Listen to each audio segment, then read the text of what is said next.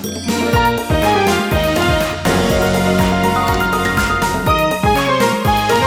てるから作るまでリサイクルの天才ライフアシストチャンネル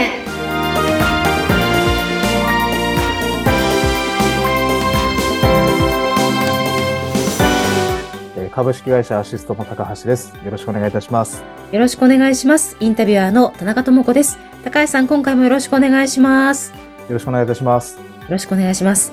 前回は高橋さんの2024年の抱負、2つはいお話をいただきました。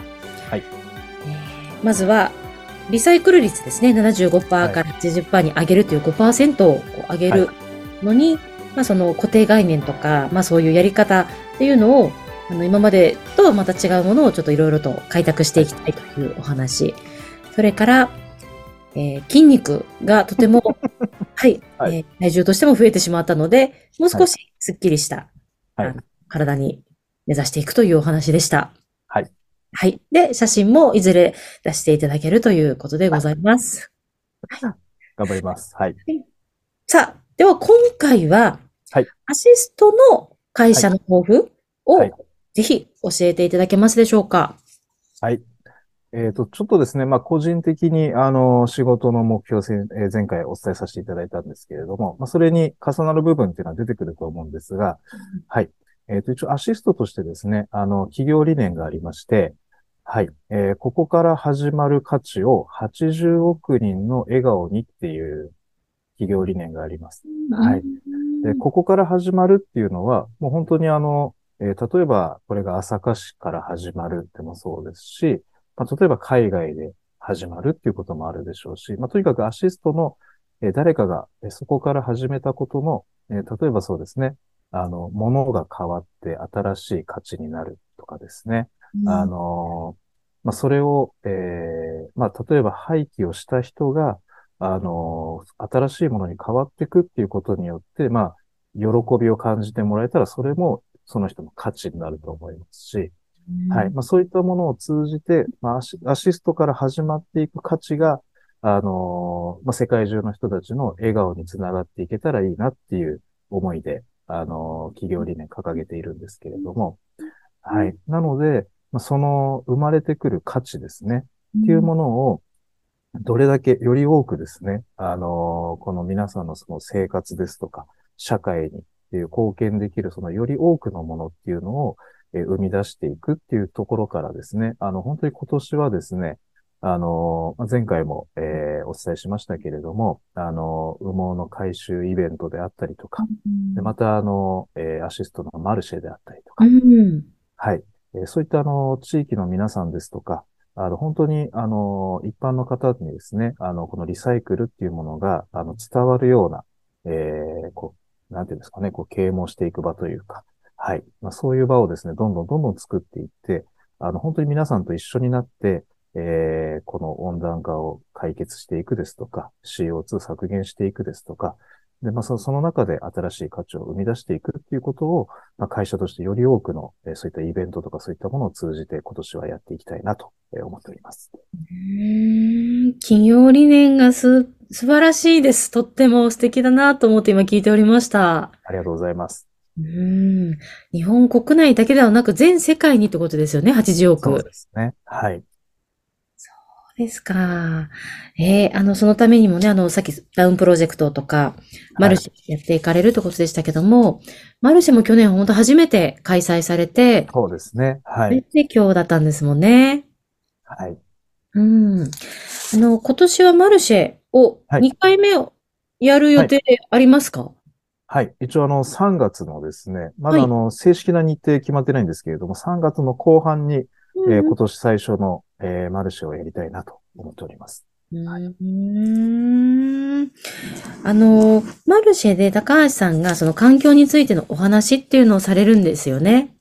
そうですね。あのーまあ、演、演目とかいろんなものをやっていたので、まあ、その合間でですね、はい、あのー時間をお借りして話をさせてもらってます。はい。うーんなんかその環境のこととかエコのことってちょっと難しそうだなって一瞬ちょっと思われてしまうかもしれないんですけれども、なんか高橋さんとしてはどういうふうな捉え方で、なんかこう、私たち、はい一捉えてほしいなってなんか思ってることってあったりしますか？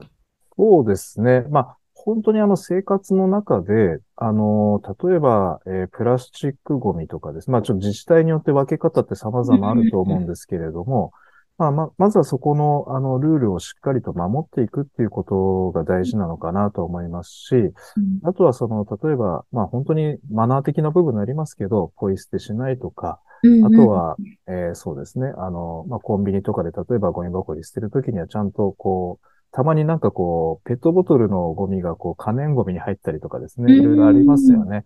はい。ああいうのもしっかりと、あの、分けるとかっていうのを、ほんのちょっと意識するだけで、あの温暖化っていうのは防げていくんではないかなっていうふうに思いますね。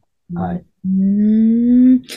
分別のところで、そうですね。と確認というか、あ、これでいいんだっけ、はいちょっと自分の中で確認をしてみるということですね。はい。うんだから、あの、先日もちょっと、あの、まあ、会食の場があったんですけれども、まあはいそこで、あの、飲み物のですね、ボトルキャップを開けたらですね、あの、一人のこ、あの、年配の女性の方がですね、SDGs だから開けたものは責任持ってみんな全部飲もうねとかですね、うん。言ってたんですよ。うん。で全然その方、あの、こう、廃棄物とかそういうのに関わってる方ではなかったので、うんあ、こういう、なんていうんですかね、こう、なんでもない場でもそういう一言言って大事だなっていうですうね。んうんはい本当にそういう小さなことなんじゃないかなと思いますね。はい。あーなんか誰かが一言パッと言っただけで、それをね、聞いてる人も、あ、ちょっとこう意識が変わったりとか、そうですね。うんはい。あそういう空気になったりしますからね。うん。はい。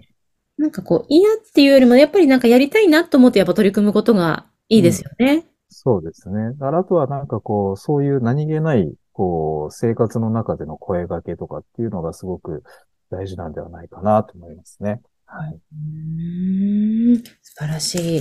あの、それと、アシストさんで、あの、はい毎朝行っているルーティーンがあるはということで、そちらもぜひご紹介いただけますか？はい。えっ、とですね。はい。えーこちらの写真なんですけれども、はい。はい。えっ、とですね、これあのーうはい。アシストの前がですね、こう土手になっておりまして、はい。うん。で、ここのですね、毎朝、えー清掃をしているんですね。あの、毎朝15分清掃っていう名前をつけてですね、あの、うん全社員でこう掃除をしていくっていうですね。うんはい。でですね、ここ、あの、まあ、僕もですね、この朝霞市の隣にある新座市というところに住んでるんですけれども、あの、アシストに勤めるまで、あの、埼玉というかですね、こういう首都圏で、あの、トンボの銀ヤンマって珍しい品種あると思うんですけど、見たことなかったんですけど、はい。ここはですね、うちのアシストの前、毎年飛んでくるんですよ。へえ。はい。で僕人生で見たのも、本物見たの初めてで、ちょっと、こう、感動してしまったんですけれども、それだけ、あの、ここの土手からですね、川っていうのがですね、すごく、こう、綺麗なところなんだと思うんですよね。なので、うんなのでこの環境保全っていうところも含めてですね、あのこうみんなで守っていきたいなっていう思いでやっております。はい。うん銀ヤンマって、鬼ヤンマとはまた違うんですよね。そうですね。あのーちょっと胴体の部分が緑で目が青くてみたいな感じですね。の、うん はい。やつですけれども。はい。あの、パッとこの土手を見ると、もうパッと綺麗じゃないかって今思ったんですけど、はい。落ちてる。でもですね、これ、そうなんですよ。あの、こう、入ってみるとですね、やっぱりペットボトルがこう、と通行人の方なのか、まあ、投げ捨てられてるものがあったりとかですね、っていうのがあるので、本当にあの、まあ、毎日何かしら、はい、あの、ゴミは出てくるんですけれども、はい。そうですか。これは毎朝毎朝やっております。はい。朝の8時からでしたっけ ?8 時から。はい、そうですね。はい。へえ。8時からって結構早いですよね。会社出勤してすぐです。そうですね。もう出勤してすぐやっております。うはい。あのーなんか、これをやる、やるっていうのもやっぱりその会社の理念だったりとか、目指す方向とはいリンクしてらっしゃるってことですよね。この活動も。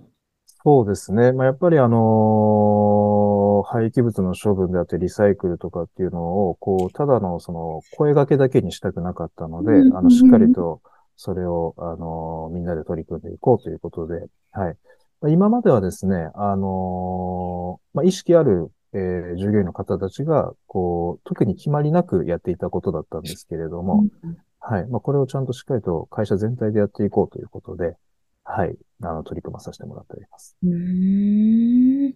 またこれを、例えばなんかお散歩してる方とか、ジョギングしてる方とかが、あの、ね、こう見たりとか、うん活動されてるっていうのをこうね、あの、皆さん見ていらっしゃると思うので、なんかアシストとしての姿勢っていうのが、はいなんかこういうこうゴミ拾い、朝のこう清掃からなんかすごく伝わっていらっしゃるんじゃないかなというふうになんか感じました。ありがとうございます。ありがとうございます。はい。ちょっとじゃあアシストさんの今年の抱負、そしてあのやっていきたいことというのもね、高橋さんの口からあの教えていただきましたので、あのさらにちょっとアシストが躍進するように、はい番組もあの一緒に高橋さんと頑張っていきたいと思います。よろしくお願いします。よろしくお願いいたします。今回もどうもありがとうございました。ありがとうございました。